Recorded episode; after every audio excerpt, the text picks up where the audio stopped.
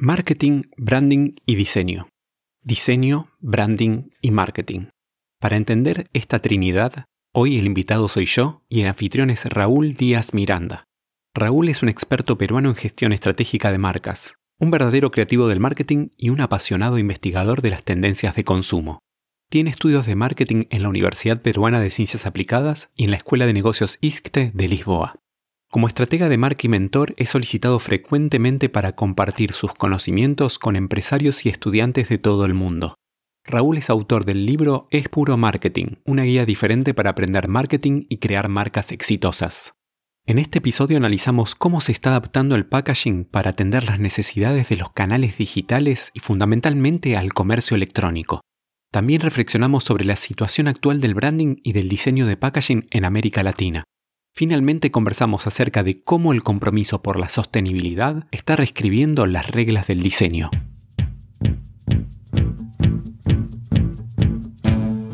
El diseño de packaging debe seducir, informar, entretener y hasta salvar el planeta. Soy Hernán Braverman y esto es Branderman, el podcast donde converso con expertos para descubrir cómo lograr un impacto positivo en los consumidores, el mercado y la sociedad. Advertencia, mantener este podcast fuera del alcance de marketineros y diseñadores de mentalidad cerrada.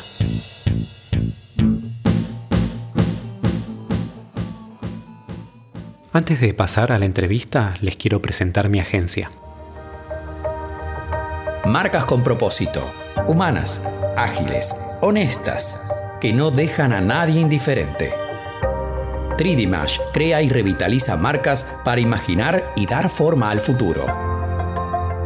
3D la agencia de branding y diseño de packaging para marcas audaces para presentarles a todos los que todavía no conocen a Hernán. Él es socio y director ejecutivo de 3D Mash, que es la agencia de diseño que ayuda a marcas líderes de América Latina a ser relevantes para las nuevas generaciones de consumidores a través del packaging. En 1995, su pasión lo llevó a fundar la primera agencia de América Latina en combinar diseño estructural y gráfico de packaging. Desde aquel momento no ha dejado de crear y renovar marcas buscando un impacto positivo en los consumidores, ya veremos sobre eso, el mercado y la sociedad. Sus diseños han sido galardonados con seis Paint Awards, Vertex Awards, A Design, Ameristar, Sello de Buen Diseño, Popeye, Estrella del Sur y Pac Andina. Y como les decía, es host del el podcast Branderman, enfocado en branding y diseño de packaging. Bienvenido nuevamente, Hernán. Y antes de empezar, yo quería que nos cuentes un poco acerca de cómo surge este nickname que es súper poderoso de Branderman. ¿Cuál es la historia que hay detrás? Cuando estaba creando justamente la marca y pensando en qué nombre ponerle al podcast. Recordé una anécdota. Viajaba a Bogotá para dar un taller con una compañía líder ahí de Colombia y me esperaban en el aeropuerto el conductor con el clásico cartel y decía Branderman.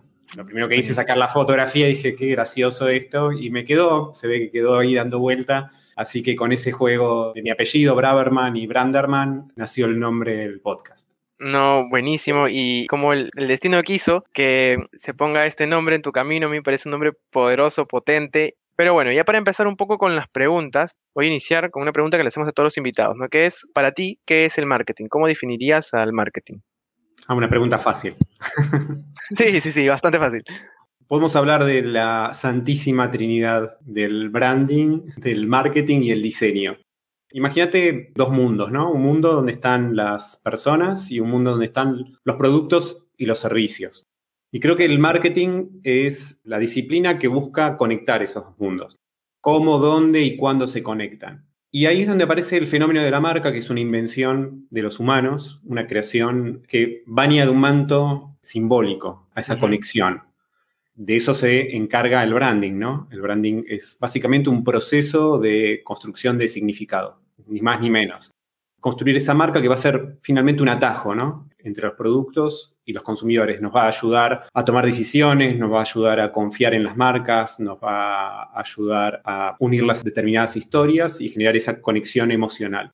Después aparece el tercer actor, que es el diseño, que a mí me gusta pensar que el diseño básicamente es la disciplina que embellece la relación entre las personas y los productos y servicios. Y la belleza no solamente desde lo estético, ¿no? que parecería que el diseño siempre superficial es estético, pero pensá que también una relación funcional bien diseñada es absolutamente bella. Lograr que esa relación sea la óptima, que responda obviamente a la historia de esa marca y que finalmente a través del marketing podamos lograr la mejor conexión entre productos y personas. Oh, buenísimo. Entonces, desde tu perspectiva, el branding, o mejor dicho, el diseño, está al servicio siempre de esta tangibilización de las marcas, o mejor dicho, de la conexión que se generan entre productos, servicios y consumidores. ¿Qué le dirías a esas personas ¿no? que piensan solamente que branding o diseño de marcas es lo estético? El diseño tiene que estar en función de una estrategia, fundamentalmente. Y esa estrategia nace de la marca antes que el diseño está la marca y antes que la marca están las personas. Entonces tenés que de alguna forma hacer esa conexión, entender cuáles son las necesidades y deseos de esas personas, poder responder con una propuesta simbólica a través de un producto y después, entendiendo bien esa conexión que tenés que construir, construir los signos que pueden ser visuales, tridimensionales, eh, verbales, virtuales, que logran esa conexión perfecta que hacen que esa marca cobre una identidad. Lo mejor que puede suceder es que haya una intersección entre la imagen y la identidad. ¿no? La identidad es lo que uno puede controlar desde el diseño. La imagen es lo que pasa dentro de la mente de las personas o los consumidores. Si logras esa intersección es que estás haciendo bien tu trabajo. Cuando mencionaste que hay tres puntos claves, personas, marca, producto y al final diseño, yo me imagino una pirámide, pero ¿cuál sería el proceso que el Branderman recomienda para poder conseguir o diseñar un packaging exitoso? ¿no? ¿Qué es lo primero que uno tiene que hacer, que uno como o diseñador o como brand manager tiene que hacer para garantizar que el diseño resultante va a ser una muestra tangible de esta conexión entre marca y consumidor? El primer paso tiene que ver con la estrategia, claramente. Y esa estrategia va a estar cimentada en entender tu consumidor, entenderlo realmente, cuáles son sus necesidades, sus deseos, y entender tu marca si es que ya tenés una marca, o si no, construirla en función de, de esas necesidades o deseos. A partir de eso vas a construir, digamos, lo que sería una especie de brújula para tomar decisiones de tu marca, entendiendo cuál es su esencia, cuáles son sus atributos emocionales, cuáles son sus atributos funcionales, cuál va a ser su promesa de marca, cómo van a ser sus interacciones y vas armando como una especie de mapa para luego sí traducir todo eso en una identidad. Esa identidad puede ser una identidad gráfica, lo que sería una etiqueta, un logo, que básicamente son esos atajos eh, simbólicos que hacen que el consumidor construya en su mente rápidamente toda una historia, que le atribuya una confianza, que sepa si esto es premium o esto es masivo, si esto es caro o esto es barato, si esto es apetitoso. Bueno, todo eso se construye a través de una identidad. Siempre, siempre hay que empezar con ese plano que tiene que ver con la estrategia. Y en ese sentido, esas bases o esos lineamientos los debería dar el dueño de marca, ¿no? En este caso, el profesional de marketing, el, gerente de marca, el brand manager. Y de qué manera se traspasa esa información hacia los encargados de diseñar el packaging. Tenemos el brief, que es usualmente este documento donde normalmente te piden llenar una serie de cosas como target, competencia, etcétera, etcétera, que es muy largo. ¿Tú recomiendas el uso de brief? ¿Qué rol debería tener el brief en todo este proceso de creación de marca?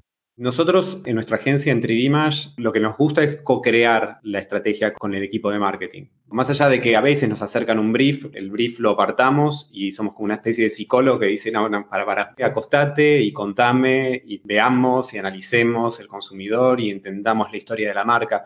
No nos quedamos con lo que dice un documento que en general está hecho un poco a las apuradas, no hay una, una investigación detrás específica, una auditoría, nos juntamos con los diferentes stakeholders del proyecto, con compras, con trade, con marketing, vamos a las tiendas, hablamos con los consumidores, o sea, hay toda una construcción detrás para que se co-cree ese brief. Hoy en día se invierte más tiempo en toda esa primera parte que en, la parte de propiamente que uno llamaría diseño, ¿no? De, la creación frente a la computadora o, o sketcheando. Si nos alineamos antes de diseñar, está pavimentada la ruta hacia el éxito.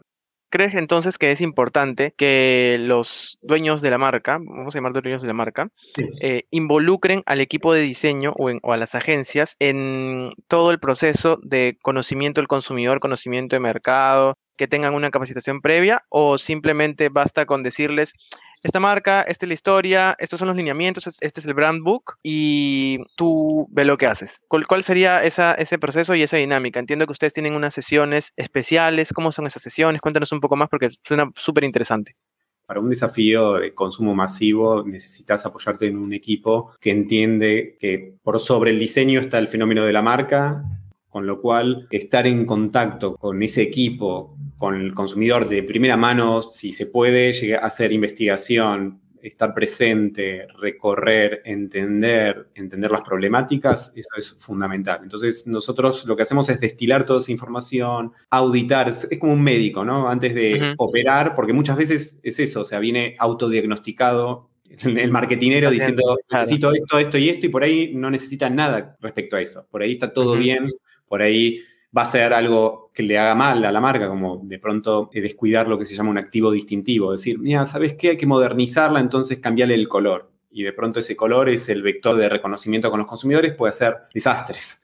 Tiene que haber un trabajo en conjunto, porque la marca es un fenómeno absolutamente sistémico dentro de una organización. Entonces, si no lo entendemos de esa forma y entendés que el diseño es una cajita que le da estética a algo que viene predigerido por otro lado, para mí estás equivocado.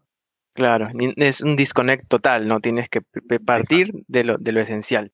Y justamente hablando de, lo esencial, que, que, es el consumidor y sus necesidades, ¿de qué manera ayuda el diseño, y sobre todo el diseño de empaques, a conectar con las necesidades del consumidor? ¿Cómo se convierte en el vehículo que le dice al consumidor, mira, esto, esta cajita, este, esta botella, este, este pack es lo que tú necesitas? Está bueno pensar para mí que, por un lado, es la ventana al alma de la marca, ¿no? especialmente en los productos de consumo masivo. No hay marca de consumo masivo si no existe el packaging. Y por otro lado, es una especie de trailer. Te va a contar una historia casi de manera instantánea. Es una conexión emocional instantánea en donde contás una historia vas a presentarle un posicionamiento, vas a definir de pronto un pricing, vas a definir una propuesta de valor, vas a, y el consumidor va a decodificar todos esos signos que le estás comunicando y va a poder saber de lo que le estás hablando. Y eso lo haces a través de la gráfica, a través de las estructuras, a través de las formas. Y esa es la manera en que podés generar esa conexión emocional del consumidor. Más allá de todo lo que hay detrás de, un pack que también tiene que ver con la protección, con la materialidad, con la ergonomía, o sea, hay muchos aspectos. En ese sentido, ¿crees que es posible que los consumidores puedan identificar las necesidades en el packaging o se necesita además del apoyo de la comunicación? ¿Crees que el packaging es el mejor vehículo para comunicar puesta integral de la marca o siempre va a necesitar de publicidad adicional? Creo que las marcas necesitan hablar en múltiples ámbitos un ámbito súper importante donde se defiende básicamente solo. En el anaquel cada vez está más complejo de pronto tener, obviamente, publicidad, a veces inclusive material de punto de venta, o sea, se defiende solito, ¿no? Pero la publicidad acerca también al consumidor una marca y después podés reconocerla en un anaquel, en una góndola, las redes sociales hablan de esa marca, también la marca se expresa a través de esas redes sociales. Tiene que haber sí una consistencia, una coherencia comunicacional. Incluso nosotros, con las marcas con las que trabajamos, muchas veces vamos a más allá del packaging y definimos especie de look and feel, unas reglas de cómo esa marca habla más allá del packaging una especie de abecedario, un lenguaje que trasciende el pack y hace que haya una consistencia y que no de pronto aparezca la agencia de publicidad y se le ocurra que los colores son otros y que el lenguaje es otro. Claro, siempre guardar coherencia en todos los canales, en todos los medios, en todas las comunicaciones. Hablando ya más sobre el branding y el diseño de packaging a nivel regional, ¿Cuál crees que es la situación del branding y del diseño de packaging en América Latina y hacia dónde camina? ¿no? ¿Cuál es el futuro? Hace unos años Latinoamérica estaba como un paso atrás en cuanto a códigos, como códigos bastante más clásicos y convencionales de cómo contar en un empaque, ¿no? Lo que llamamos la, típica fórmula, su logo aquí, su imagen de producto aquí, su fondo, se acabó, ¿no? Y eso está cambiando porque primero los consumidores, las nuevas generaciones se quieren relacionar de otra manera con las marcas, están mucho más abiertos a otros códigos y que les hablen de otra forma estos mismos consumidores que están influenciados por la globalización en su smartphone tienen una ventana a lo que está pasando en todos los lados del mundo, entonces ya lo que se está viendo en mercados como puede ser Reino Unido, que eran la vanguardia de lo que era diseño de packaging, está a un paso de estar en tu smartphone, entonces ese consumidor de alguna manera también se va mm, formando, capacitando en nuevos códigos y los, los sabe decodificar y los sabe buscar. Y en ese sentido hay un montón de marcas latinoamericanas en los últimos años que han estado a la vanguardia, incluso como puede ser Natura en Brasil, una marca que no se queda atrás y siempre está pensando incluso como en nuevos temas como la sostenibilidad. Y hay montones de marcas emergentes, nuevas tendencias también en lo que son los productos veganos o los productos a base de plantas que traen como un, como un aire nuevo en las anaqueles latinoamericanos y eso está haciendo que cada vez haya menos que envidiar en cuanto a los códigos estéticos que uno ve en, las góndolas de, América. Cada vez se ve diseño más interesante viniendo de nuestras latitudes. Y eso está pasando a nivel global, o sea, hoy en día si vos ves los premios principales, específicamente de diseño de packaging a nivel mundial, como puede ser los Penta Awards o los Thailand Awards o los Vertex Awards, las agencias más premiadas no vienen solamente de Inglaterra o Estados Unidos. Vas a encontrarte con agencias de Grecia, con agencias de Armenia, con agencias de Asia, con agencias de México, con alguna agencia de Brasil. O sea que eso está cambiando. El diseño está descentralizándose. Quiere decir que estamos leyendo mejor a los consumidores, que estamos leyendo mejor sus necesidades, sobre todo.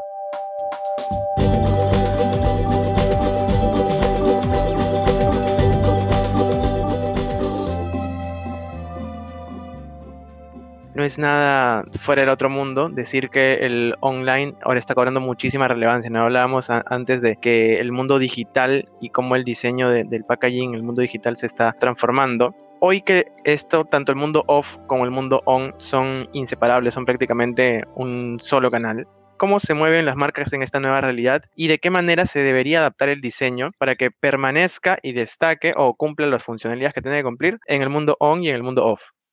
Por un lado, así como te comentaba este tema de los dos mundos, creo que pronto vamos a estar viviendo en una era que la llamo post-real. Vamos a crear nuestros propios mundos virtuales, aumentados. Parece ciencia ficción, pero piensa en un segundo eh, si las marcas existen realmente o son un producto de nuestra imaginación. Y en ese contexto, el packaging, que tiene un pie en principio súper físico, ¿no? va a sufrir un gran cambio ya de por sí, cuando migra la experiencia de compra al entorno online, desaparecen algunas funciones como la seducción por lo tridimensional. Actualmente, por ejemplo, el desafío de seducir en un thumbnail dentro de un smartphone y cómo sintetizás, destilás toda tu identidad para ser reconocible en esa situación el packaging que necesitaba gritar en la góndola, ahora no necesita gritar de tal forma porque de pronto la, cuando la primera vez que lo vas a ver, lo vas a ver ya en la puerta de tu casa, eh, en una caja, entonces el packaging puede pasar de ser algo efímero a algo durable, por ejemplo. Hay modelos nuevos de negocio en donde migra la experiencia y el packaging es algo durable, ya no de un solo uso, con mucha menos gráfica porque ya casi que se convierte en un objeto de decoración esas son grandes oportunidades. Lo mismo que con la importancia de abrazar la sostenibilidad y cambiar este sistema lineal de fabricar, usar y tirar que venimos acostumbrados hace 70 años, eso con la confluencia de lo digital también va a ser una gran oportunidad. Montones de los aspectos de comunicación del pack pueden migrar hacia virtualidad y dejar de tener un peso físico tangible.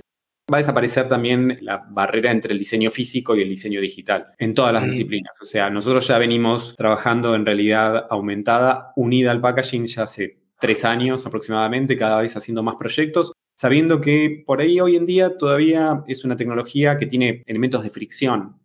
Leer un QR, bueno, eso en años, meses va a ir desapareciendo y se va a hacer una experiencia cada vez más fluida en la cual vamos a estar acostumbradísimos a convivir. Y quería hacerte una pregunta antes de pasar a hablar acerca de tu experiencia con respecto al e-commerce propiamente dicho. ¿no? Muchas marcas, muchas empresas, en muchas industrias se cree que el e-commerce es un canal para vender barato, para vender a precio. Y por lo tanto, las empresas no suelen invertir tanto en el packaging de e-commerce. De hecho, hay packaging, entre comillas, especial de e-commerce que ni siquiera tiene branding. O sea, que es una caja, como lo que tú decías, sin identidad visual, sin nada, ¿Crees que esta estrategia funciona? O sea, que el packaging de verdad pasará a ser en el mundo digital un commodity o siempre va a tener una relevancia que debería mantenerse y respetarse a nivel visual, a nivel gráfico. Si lo encarás desde, el lugar absolutamente funcional, olvidándote de la experiencia, estás cometiendo un grave error.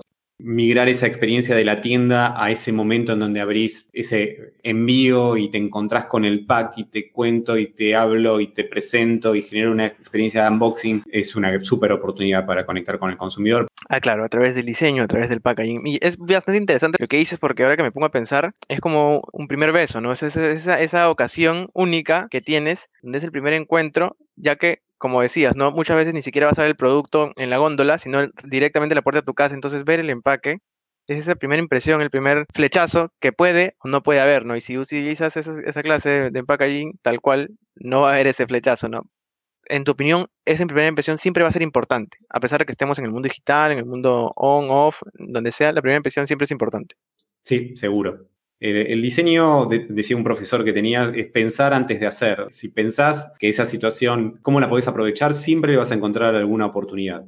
Qué buena frase.